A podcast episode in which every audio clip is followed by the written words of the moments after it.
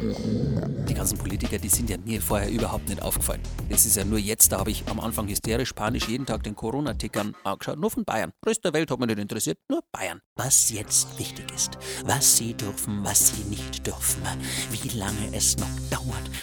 Und dann immer das Robert-Koch-Institut meldet. 150.000, am nächsten Tag 151.738, am nächsten Tag 103 und ich habe mir gedacht, das sind jeden Tag die neuen Infizierten, bis ich gemerkt habe, das ist die Gesamtzahl. Der Corona-Ticker, der hat mit der Zeit so ein bisschen was gehabt von so einem Sportticker. Da bin ich wirklich in so einen sportlichen Modus mit der Zeit reingekommen, so wie bei der FIFA. 150.000 Infizierte, das schaffen wir bis zu 200.000.